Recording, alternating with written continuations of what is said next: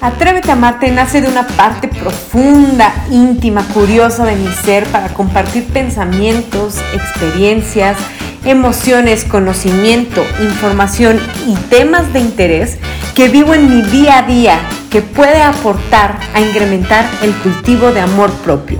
El conocimiento es una de las principales vías para poder amarnos más. Soy Adriana González Piña, esencia, ser, humana, mujer en deconstrucción y construcción, sexóloga, psicoterapeuta y psicóloga y estoy feliz de que estés aquí en tu podcast Atrévete a amarte. ¿Qué dicen? ¿La situación de pandemia nos ha hecho que tengamos menos o más sexo? ¿Ustedes qué creen? ¿Nuestros papás, nuestros abuelos tenían más sexo que los jóvenes tienen hoy? Eh, ¿Qué ustedes también qué creen? ¿Hay más sexo fugaz o más relaciones afectivos sexuales? ¿Ha disminuido o no los jóvenes? Quédate que va a estar muy bueno.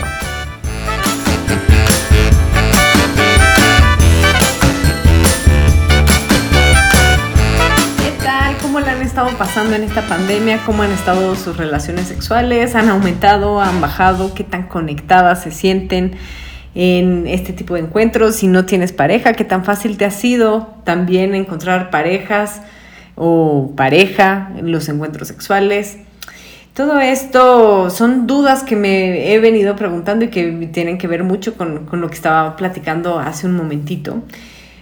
Pero también estuve haciendo un poco de investigación y encontré antes de la pandemia, porque creo que eso es importante, eh, ya la pandemia trae distintas cifras, pero algo que me llamó muchísimo la atención, empecé a notar con este tipo de investigación que ahorita les voy a contar, que los jóvenes cada vez, bueno, yo, que digo que yo también soy joven, pero que cada vez tenemos menos sexo, menos, menos encuentros afectivo-eróticos, vamos a ponerla así, con la mezcla de estas dos cosas.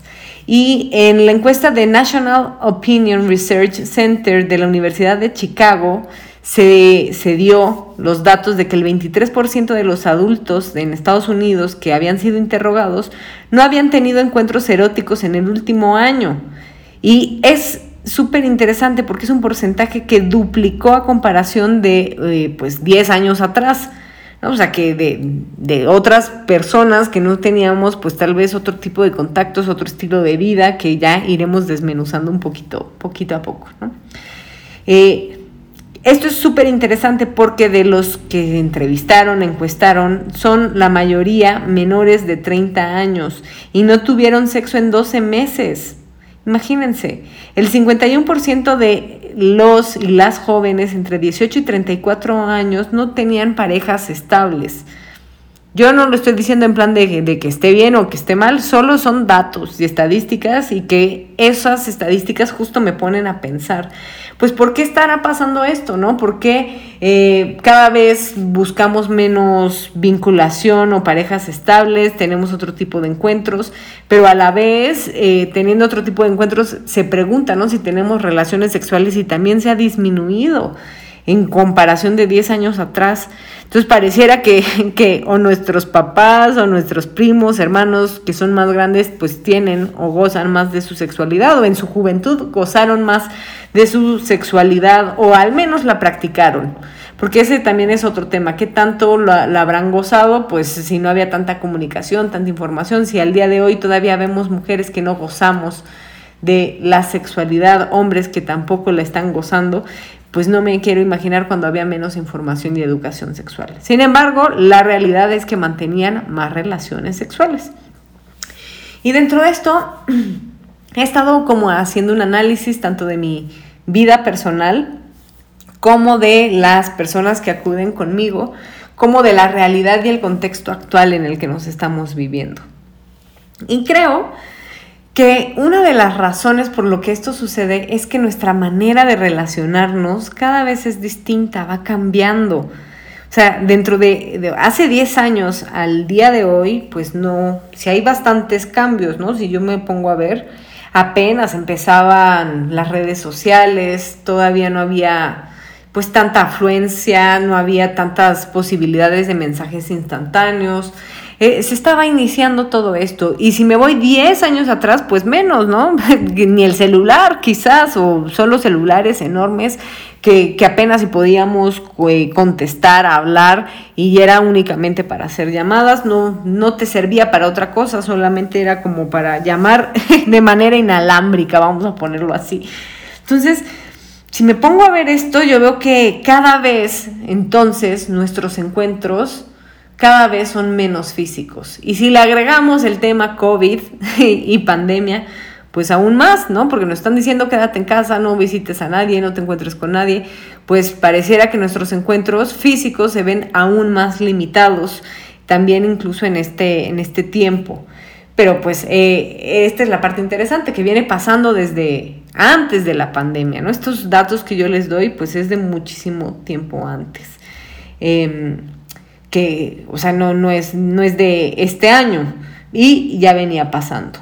Entonces, ¿qué está pasando, no? Antes era el encontrarnos, yo me acuerdo cuando era más adolescente, pues no, no, no era el WhatsApp o el Zoom, ¿no? O alguna aplicación de este tipo. Era, oye, nos vemos en el centro comercial o vamos al cine, hagamos el boliche, la pista de hielo.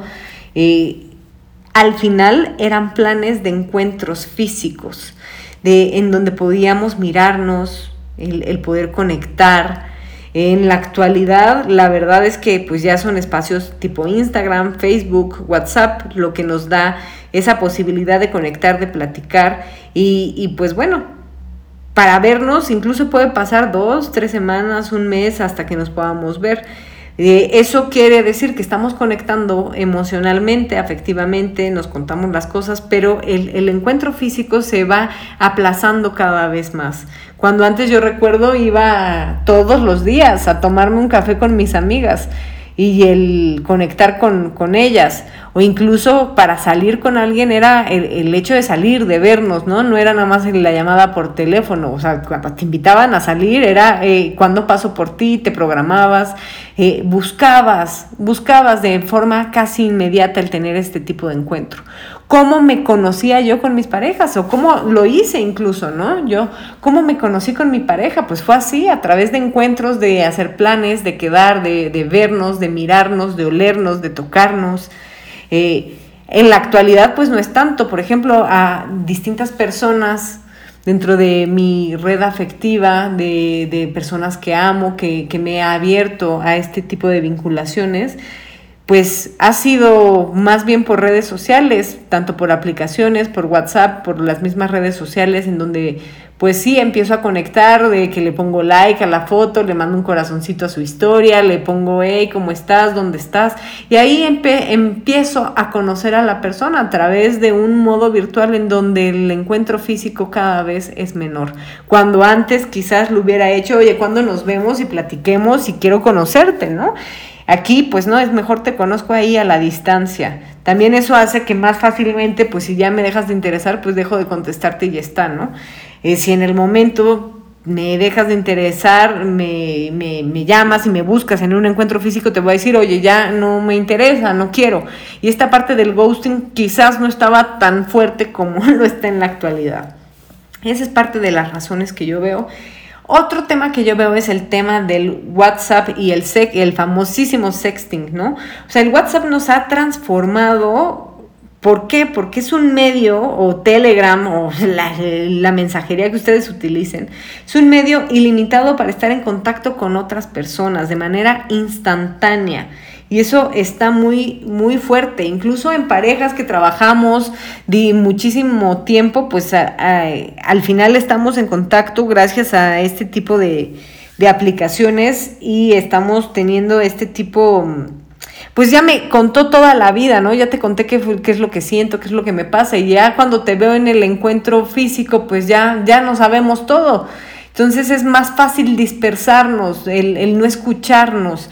Esta parte se ha, se ha como disminuido el escuchar, el prestar atención, el mirar a los ojos, porque ya sé todo lo que viviste en el día de hoy, porque pues sí, tenemos más contacto continuo, pero ya no me hace ilusión el llegar a qué me vas a contar. Pues qué más me vas a contar si ya me lo contaste todo, todo este tiempo, ¿no? Otro tema, yo les decía, es la parte del sexting. Nos mandamos fotos con ropa, sin ropa, ropa interior y entonces canciones, compartimos documentos de cualquier hora, cualquier tipo. Y entonces empezamos a, hacer, aplazar la parte física a un lado, en donde también empezamos a acostumbrarnos a vernos a nosotras mismas em, en todas estas fotos este contenido erótico mm, que se está poniendo cachondo y aunque lo tengamos hacia distancia, al final parte de ese encuentro, de esa, de, esa conexión, tiene mucho que ver con que yo me estoy viendo cómo estoy sensualmente y eróticamente, lo cual me parece maravilloso y ha sido un ejercicio de liderazgo de nuestra sexualidad hermoso, pero también considero, al menos a, a nivel personal, que cuando he hecho esto, cuando estoy en el encuentro erótico, sexual, como que también hay una cierta necesidad de verme, ¿no? De cómo estaré yo, cómo me veo, si me estoy viendo sensual. Y empieza a haber como un poquito más de expectativas con respecto a mi propia imagen o la imagen, el personaje que me he creado sensual y erótico de, de, de excitación hacia ti.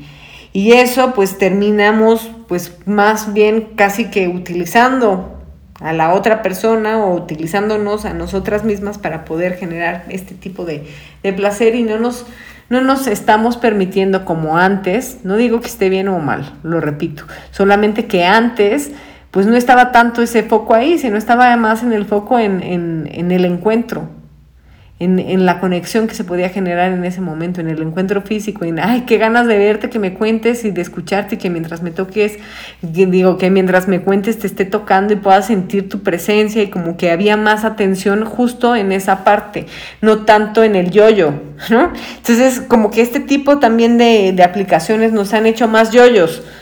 Eh, hasta el momento de platicarnos, nos vamos, nos desviamos de, la conversación que nos está dando la otra persona para explicar lo que nosotras estamos sintiendo, cómo lo estamos viviendo.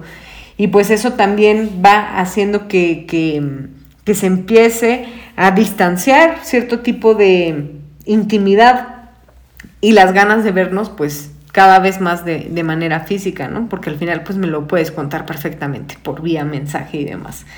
Otra situación que veo es que también em, muchas, muchas, muchas, muchas vivimos o viven personas con sus padres, ¿no? Y, aún teniendo 30 años, eh, se continúa, eh, continuamos viviéndolo así, ¿no? Porque quizás tenemos un choque dentro de los mandatos de género, eh, y de mandatos de amor romántico y de tiempos de pareja, ¿no? Antes te decían que puedes salir de tu casa el día que te cases, ese mandato parece que sigue, ¿no? Porque si no se han casado, pues entonces no sigues viviendo con los padres. Y de ahí, pero pues pasa mucho más tiempo. O sea, ya tienes 30 años, antes se casaban a qué edad? A los 20.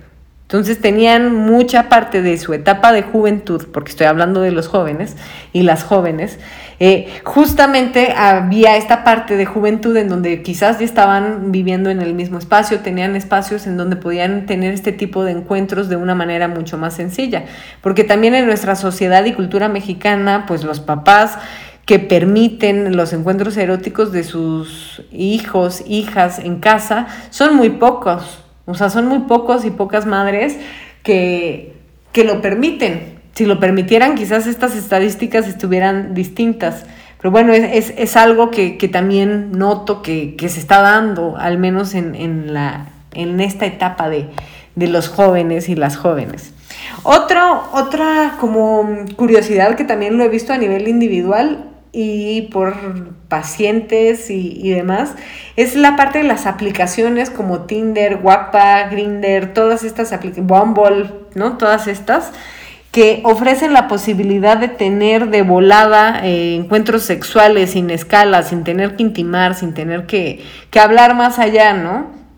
Eh, como quizás es en otras redes sociales. Entonces, por un lado, tenemos más la libertad y variedad de tener encuentros sexuales mucho más fáciles, pero no establecemos vínculos sentimentales y entonces eso también a la larga va generando como un cierto tipo de vacío o bueno, ustedes díganme si tienen este tipo de encuentros, sí lo gozan en ese momento, pero eh, cómo está la parte de afectiva, ¿no? La parte de vínculo, cómo se han sentido en cuanto a, estos temas.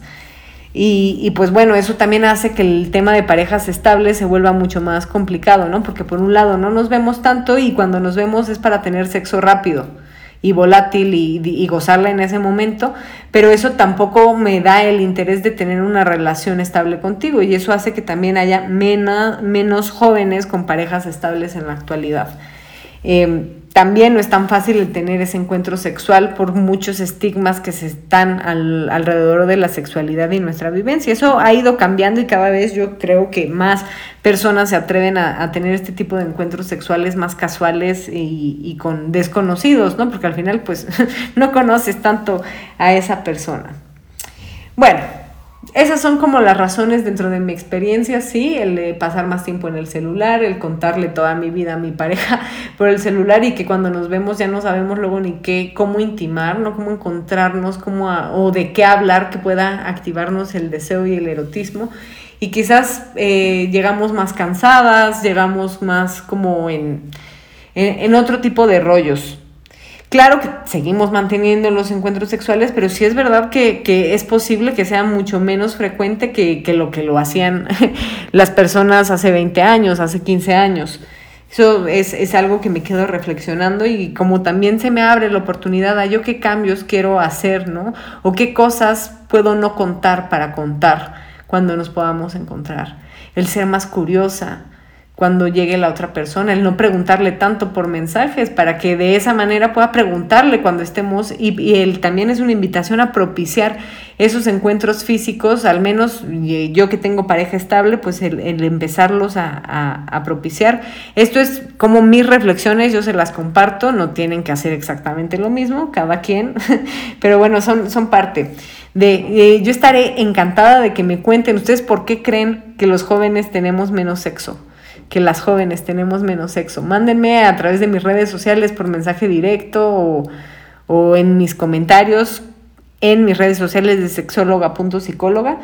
Y pues para ir concluyendo un poquito de esto, yo les puedo decir que todos, todas somos únicas, todes, y que habrá muchísimas razones por las cuales pues no tenemos estos encuentros eh, eróticos vinculares. No creo que sea eh, el punto desmeritar la situación o criticarnos como jóvenes eh, por no tener la misma frecuencia de sexualidad, ¿no? Eh, yo creo que tenemos distintas maneras de relacionarnos con, que antes, o sea, que las que se conocían en el 2000, y son bonitas el podernos irnos adaptando a ellas. Yo trato de entender mi entorno, mi contexto y desde ahí poderme ayudar de construir y reconstruir a que pueda vivirme más en el bienestar, que al final para mí ese es el objetivo de mi sexualidad, ¿no? El poderme vivir con calidad de vida, con bienestar, que, la sexualidad y, y, la esfera a desarrollar esta parte de mí, esta capacidad, me traiga este beneficio a nivel tanto individual como compartido en las relaciones pues bueno, mándame tus comentarios, nos vemos en el próximo episodio, les mando un beso enorme, que disfruten muchísimo de su cuerpo.